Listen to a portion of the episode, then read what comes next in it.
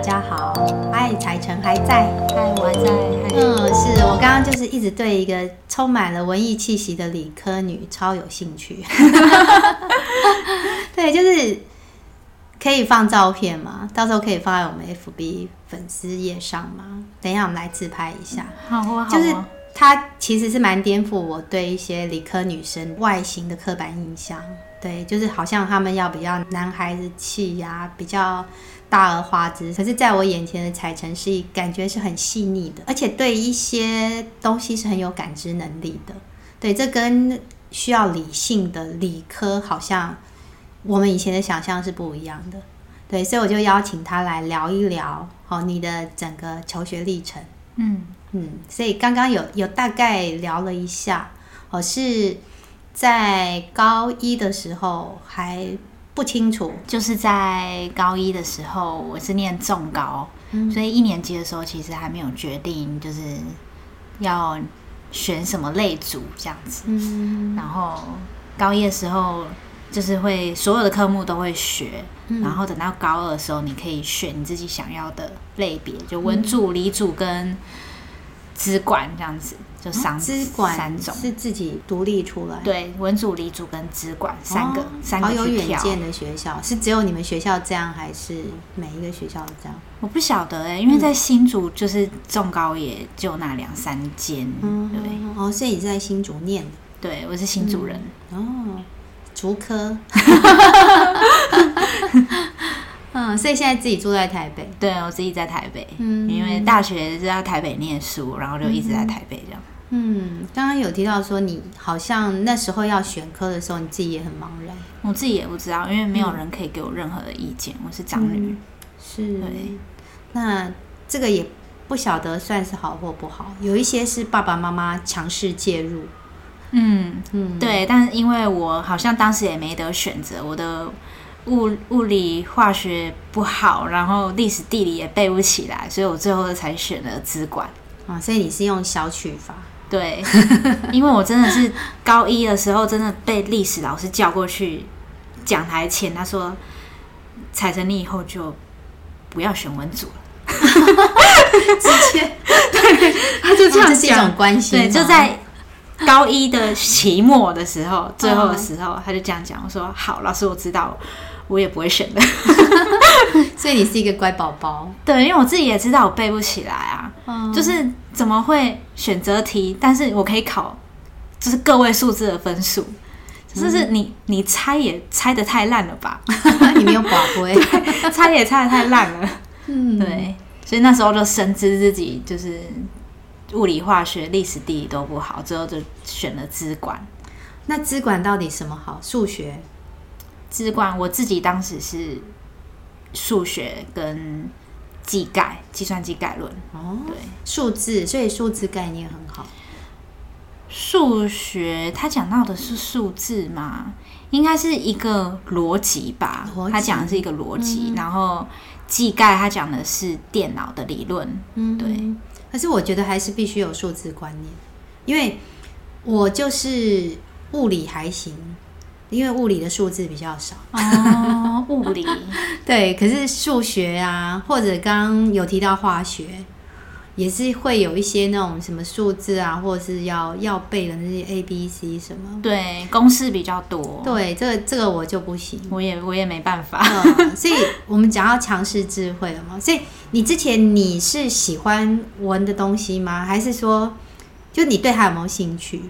就其实也还好，他讲老师上课讲的历史地理，因为都没有接触过，都只能当当听故事一样那种感觉，嗯、自己其实没太大感觉。是长大后可能有出国，才开始对历史地理开始渐渐的了解，原来以前课堂上所讲的那些是这个意思，这样子。对，所以我们觉得，我们刚刚有有稍微提到一点，就是其实敬教很重要。对，真的，我开始出国之后，我也是觉得。哇，以前课本上的都来到眼前，对，太神奇了，嗯、是特别不一样的，没错。对，然后那时候你就会知道，哦，原来以前读的那个地理都是历史，然后历史都是神话，没错没错，对，就脱节太久了。我不知道你们这个世代是不是还是这样，会讲到一点点神话，但是历史就讲的比较多，可能是中国的。哦，我们所谓的神话是什么？你知道就是现在都已经不是这样了。哦，对，就比方说你你那个地名啊，哦，或者历史，他们历史其实也牵涉到一些意识形态。嗯，对，就是。你不同的意识形态去解读那段历史，说出来就会不一样。没错，看用什么角度去看。嗯、是是，所以你那时候其实对他们也是没有兴趣，所以你觉得背不进，太远了，真的太遥远。嗯，我是对文字有感觉，对，所以透过文字书写出来的东西，我就可以体会。嗯、然后数学那时候因为。数字对我来说就是冷冰冰、硬邦邦。嗯，那我觉得以前在求学过程当中，没有人让我体会逻辑这一块。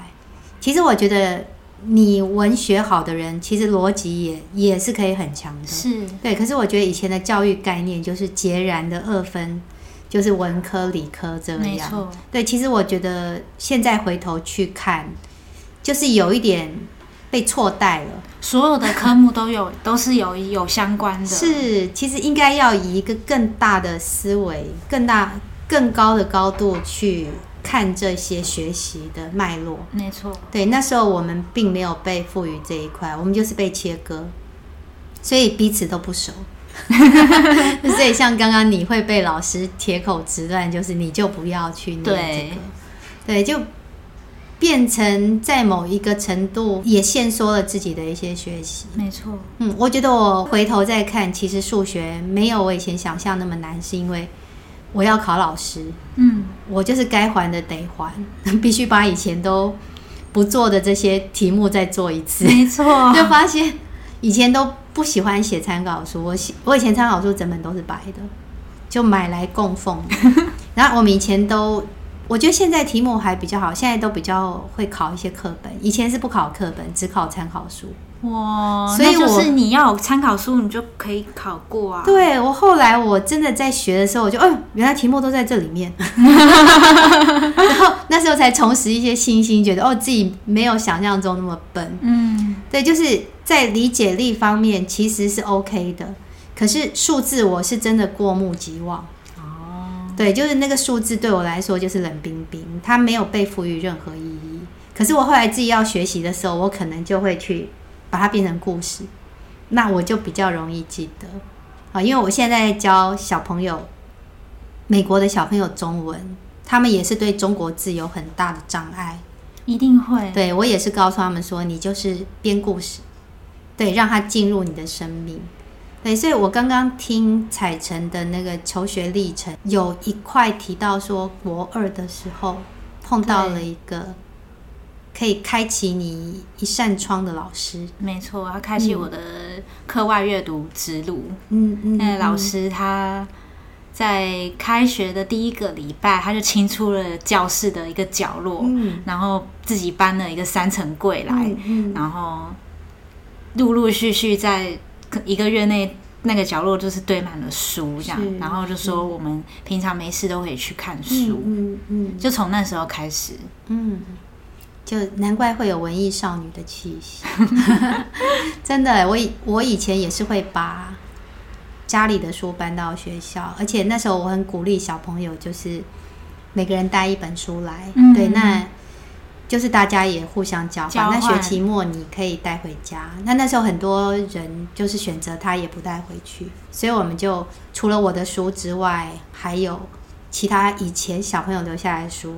对，然后我那时候也会来书展什么，我就会添购一些适合他们看的。所以。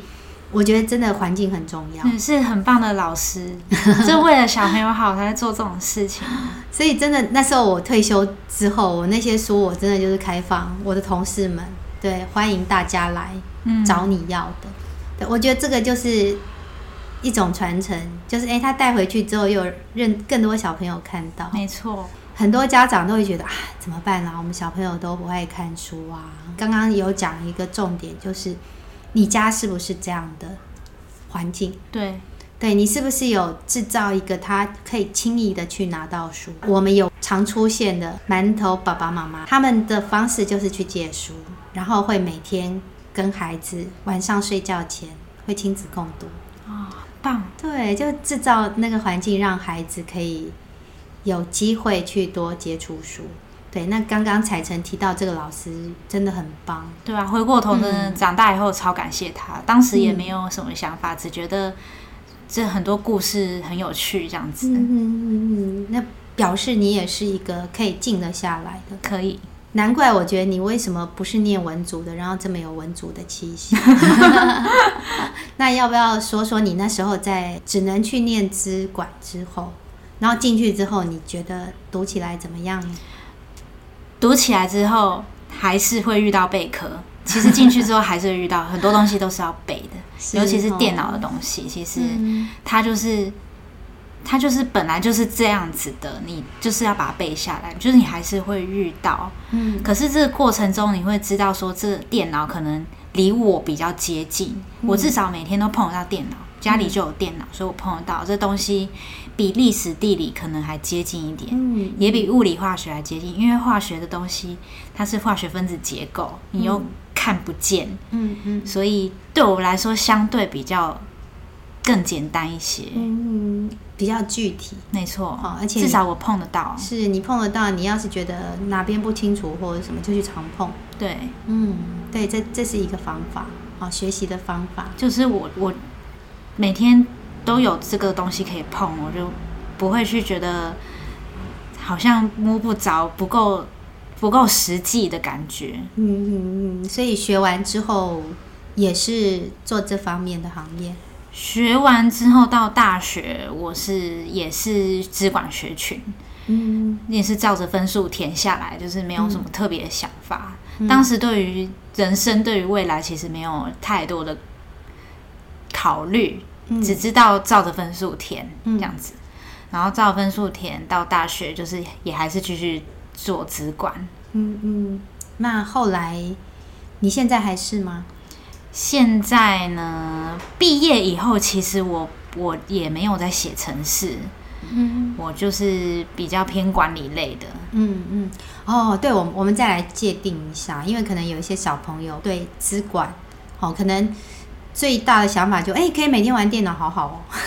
要不要大概说一下？刚刚有说它其实全名是资讯管理嘛？对，嗯，那它的内容大概是什么？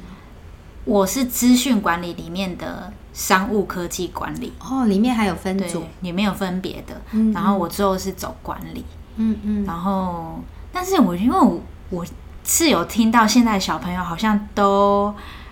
在小学的时候就在学城市了，是，对，已经跟我那个 跟我那个时候也不大一样。嗯，我那时候是因为学校就学这个，所以我我才学。可是现在小朋友好像都当做这个已经是一个技能了，嗯，而且城市语言也一直在进步，很多高阶的语言其实它一行就可以解决很多以前我可能要写一百行才做得到的事情。嗯嗯嗯，所以你的想法是什么？我的想法是，嗯，其就是小朋友应该在求学过程中慢慢的累积，发现对，发现自己是不是有特别有兴趣的事情，然后就慢慢可以朝着那一步走，嗯，对，就可以多做一些准备，因为不然你到毕业后，像我到毕业后，也还是最后你还是要思考你究竟想要什么，嗯，我是到了这。大概到这三年吧，才开始思考我究竟想要什么样的生活。嗯，那我目前的技能是不是可以做到我想要的生活？嗯，从这个角度去考虑。嗯，不过听起来已经比一些人更早了，就是已经已经很实际的，而且我觉得你就是有去想说，我想要过怎么什么生活。对，我觉得这是很不容易的。很多人在生活当中，他变成就是感觉是被推着走。嗯，对，就是我好像觉得目前过的生活不是我很喜欢的。可是我要是改变之后，我会不会过得比现在更差？所以他们其实是会有一些焦虑的。我当时也超级焦虑的。嗯，就是在一开始我决定要脱离办公室的时候。嗯。因为前面就是一毕业就是一直在办公室工作。嗯，当时的我其实也是焦虑到不行。是，后来是真的，我我给我自己一个很大的信念，你要相信自己，因为你那时候我大概二十八岁。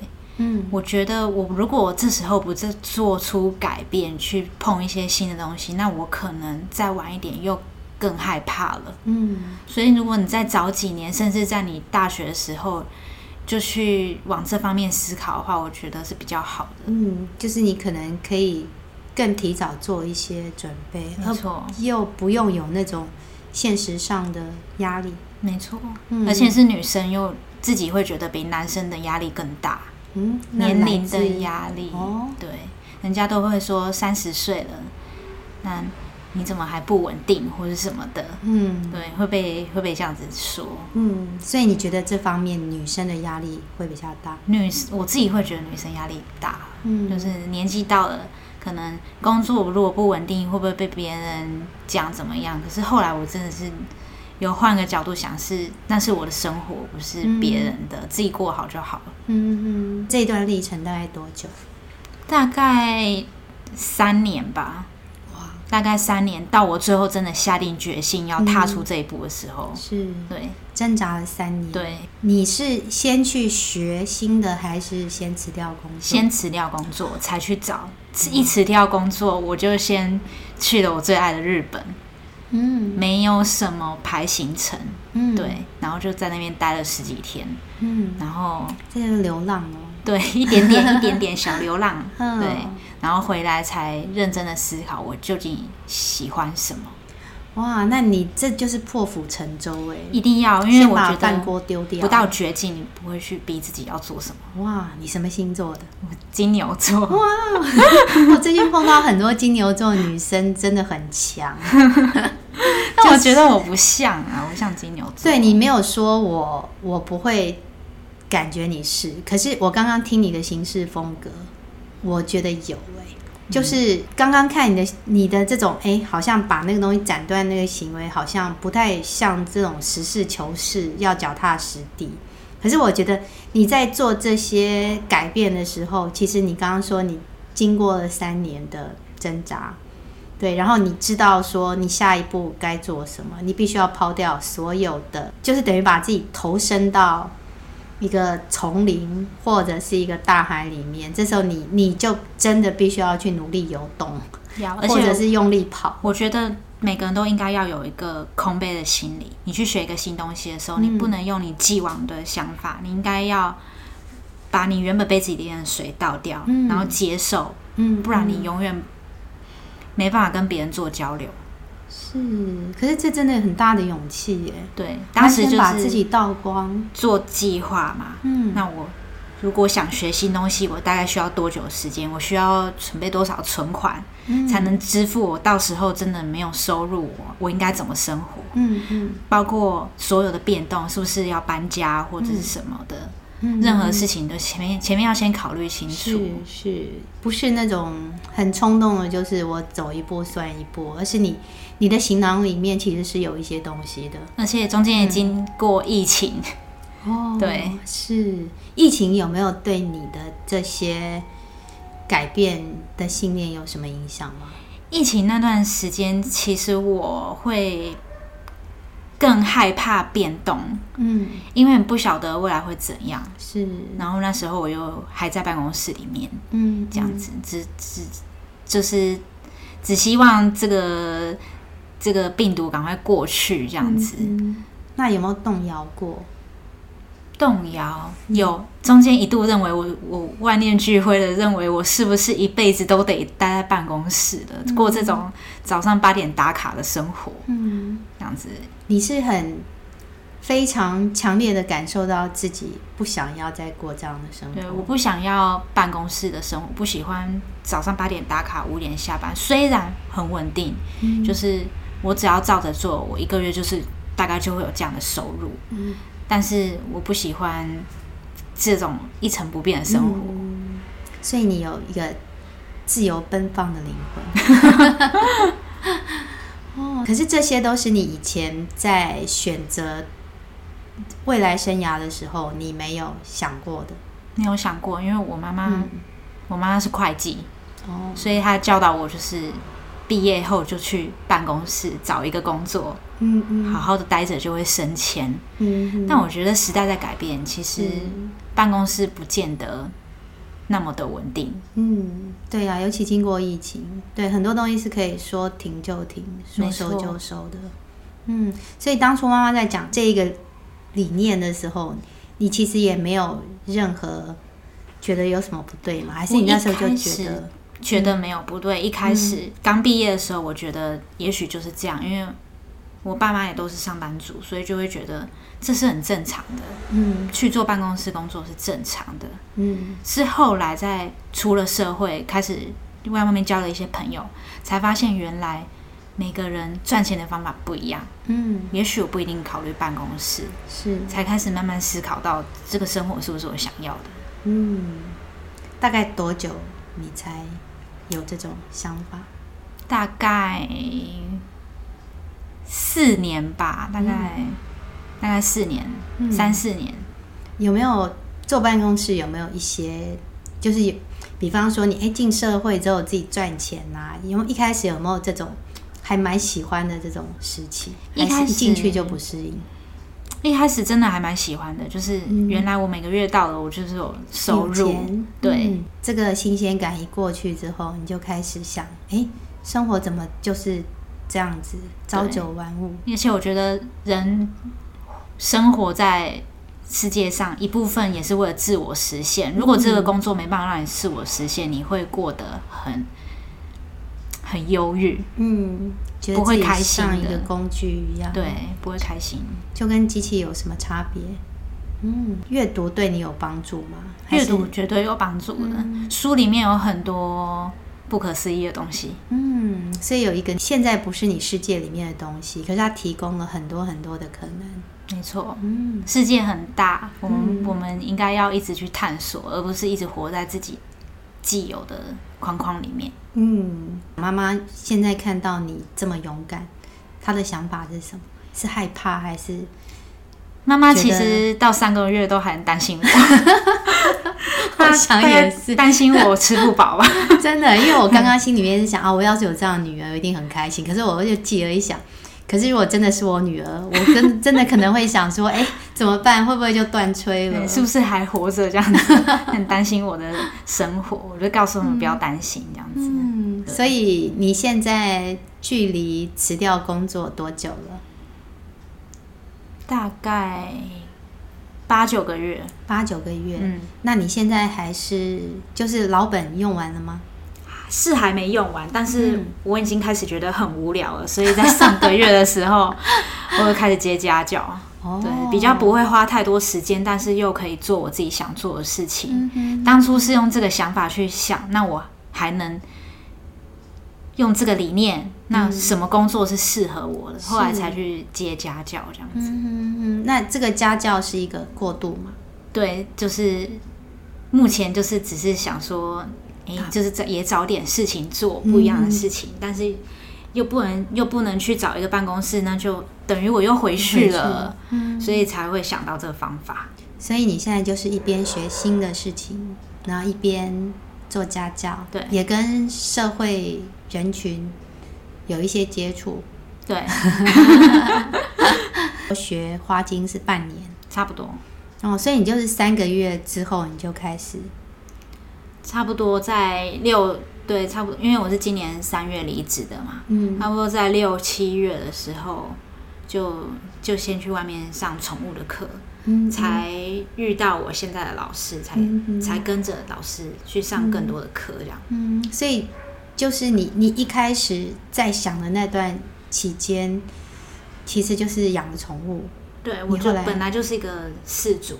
嗯，然后因为宠物，就是因为觉得哎，环好像你的生活就会释放出一些讯息，对，好引导你往那一个方向走。当时列了五六个五六个想法，嗯、然后一个一个去做思考跟排除，哪一个是最适合的这样子。哦，真的好金牛啊。对，但我还是有去抽卡，我还是有去抽卡哦。对，抽卡是另外一个参考。嗯嗯嗯，列出列出了很多个以后，选最后啊，我好像选出了五个吧。五个我拿去给老师抽塔罗，抽出来，嗯，最后最后二选一，我是选宠物。啊、哦，是哦，对哦，那感觉是那种临界的性向测验，对，它其实就是一个你内心深处的，是你的意念往哪个方向走。哦，所以你觉得那个塔罗有指出你心里面的意念？其实你可能你知道，但是你不敢面对，嗯、通常是这样。是，所以他只是给你一个肯定的力量、支持的力量。没错。嗯，有没有那种算出来其实不是你要的？嗯，不大会有这情况。嗯，当时我记得我列了五个，讲出来每一个分析，因为我没有讲。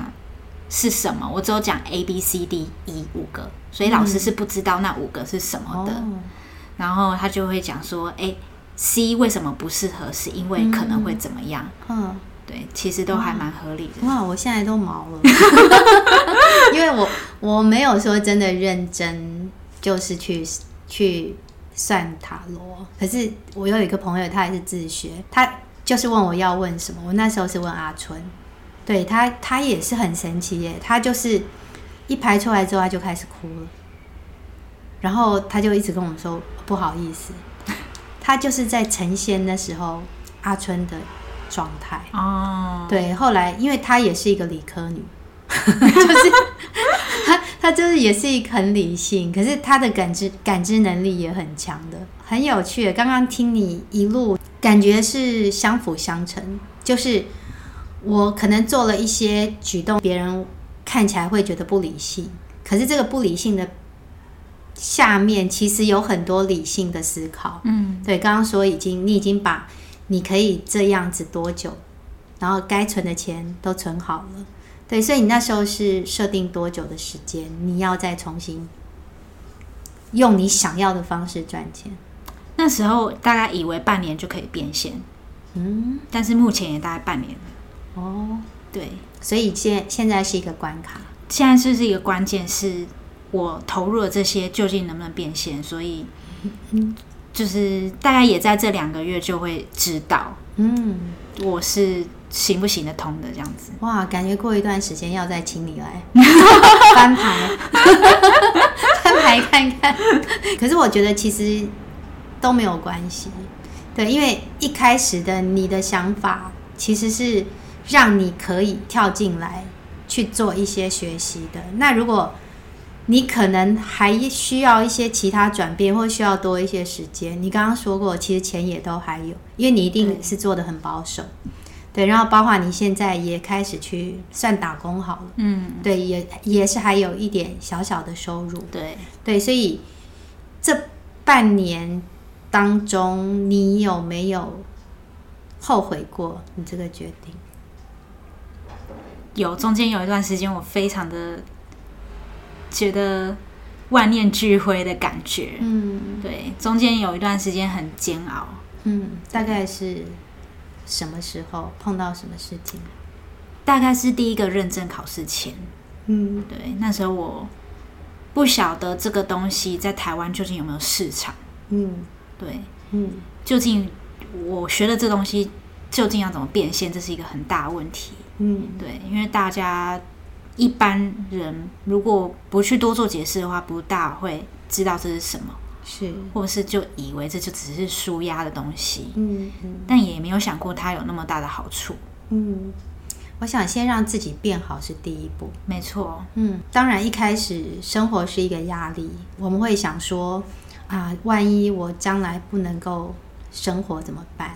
对，可是我觉得我今天看到你很珍贵的一点是，你有去看到说，当我做了这个决定之后，不管未来怎么样，可是这一段时间我是感受到自己越来越好的。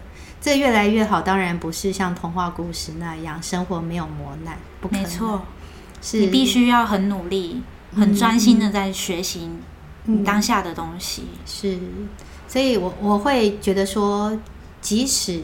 好，未来你可能，哎，又有了新的决定，对，那这一段路也不会是白走，不会，绝对不会。是，我觉得很棒的就是这一点，真的，对，所以我今天看到你整个是很稳定的状态，我觉得这个可以给一些在担心自己孩子哦，因为孩子不管多大，父母都会担心。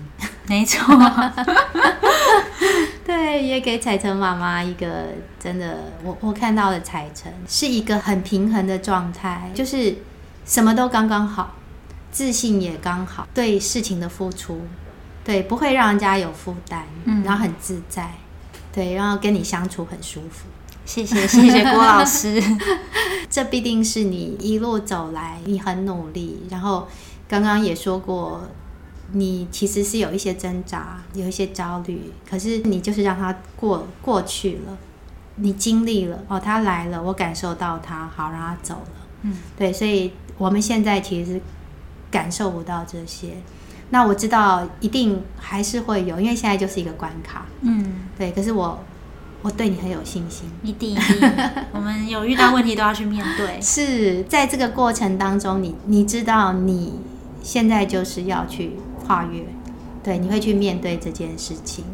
对，我们聊精油那一集，那个宇君说，精油对他来说就是一个疗愈自己的生活。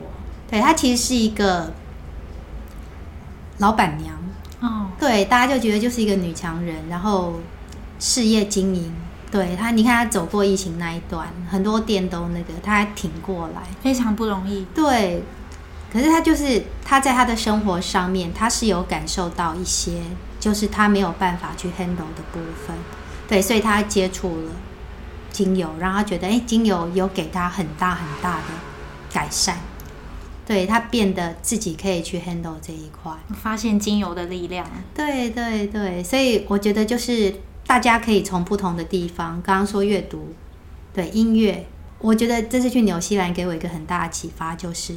我们一直在生活，没错。对，这个，我觉得完全颠覆我以前，因为我们那一代就是，你现在必须要牺牲一些事情，为了你以后。嗯，对。可是我我这次去纽西兰，我觉得他们不做这种妥协的。我现在的生活也很重要，没错。对，我我不要说我现在牺牲我现在生活，只为了成就以后。我们看到很多啊，我退休之后再去做一些事情好了。可是很多人那时候已经。一生病，没错，可能身体有时候没办法负担得了。对，所有的父母们，真的是你从现在开始，你的孩子，你让他去做各种尝试，去冒险，很棒。对，就是真的很棒。对，其实我一开始很冲击，我觉得很多年纪比我大的那个阿公阿妈，他们都去那个爬山，怎么这么勇敢？我们自己这边剉的半死。可是我后来我就想通了，因为他们都从那么小开始就去训练，嗯，他怎么会怕呢？没错，对啊，这是他熟悉的事情。是，就跌倒啊，他就流个血或者什么，这个我将来就会知道怎么样去面对这个情况。没错，真的，我爬第一座火山的时候很害怕，我真的变成四脚兽。对，然后第二座好一点，然后到后来我碰到。类似相同情境的时候，我发现我的身体知道了。对，很多东西就是我知道，可是，在那个情境，因为我身体不熟悉，所以做用不出来。对，所以在那个状况下，我就突然想通了。哦，我的身体已经习惯了。对，我身体会会做了，他懂了。嗯，对，所以有时候我们在教孩子的过程当中，对，你也不要急，不要一直告诉他说。啊，你就是怎么样，你就是怎么样，给他一点时间，让他自己去摸索，对，对，让他去经历，对，让他走，对，就算他会跌倒，对，你也不要急着扶他，那就跌倒而已，对，而且跌倒你就让他自己站起来，他会学习我用什么姿势站起来，没错，对，你要是每次都扶他，他就没有办法自己站起来，真的，嗯，啊，好高兴今天可以跟彩晨讲到这一块。谢谢郭老师，谢谢郭老师让我有这个荣幸，就会觉得在这个节目里面，好去听很多人的故事，然后啊，那个是我没有经历过的人生，可是可能其中有一些想法，或者是当时的焦虑和当时的迷惘，好像会触动我生命当中的某一个历程，对，我好像也是这样过来的。对，或者是我现在也正正在其中，嗯，对，那真的就是刚跟彩晨讲的一样，就去面对吧。没错，嗯，没有什么太严重的事情，失败了也不会怎么样。是，对。对，会会担心，会焦虑，正常的，嗯，那个都是历程，没错，嗯，会后悔，必然的，对。可是人生没有后悔药，可是没有关系，你就是去接受自己的后悔，对，不一定说你走另外一条路就会比较好，没错，嗯，如果我们永远在走 A 的时候想说 B 会不会比较好？那我们就永远是在过不属于现在的生活，嗯，享受当下就好了。对，好好的过日子吧。好，谢谢彩晨，还有没有什么想跟大家说的？谢谢郭老师让我参与这一集，你真的很客气。他刚刚一直到录第二集前面还跟我说他很紧张，我说那真的是鸭子划水，上半部很优雅，我们都看不到他。金牛座就是希望自己是做足准备的，没错。嗯对我，你今天说的很好，真的，谢谢老师，谢谢你。好，那我们有机会，好，希望过了这个关卡之后，可以再来跟我们聊一下之后你的人生，好不好？嗯、有机会的话，好，谢谢。好，当然如果更更厉害的话，不过老师太忙哈，听说背后有个大老师，对，什么都会，对。我的、嗯、我的老师，嗯，感觉就是整个灵性灵性世界都已经，而且也不止了，哦，又按摩，对对，经验很丰富，经验很丰富。好，如果有有这个姻缘的话，好，好希望可以一起来，谢谢。好，那现在要放你去吃饭了。好，听说也也是不一定要吃的仙女。好了，那我们下次见喽，拜拜。好，拜拜。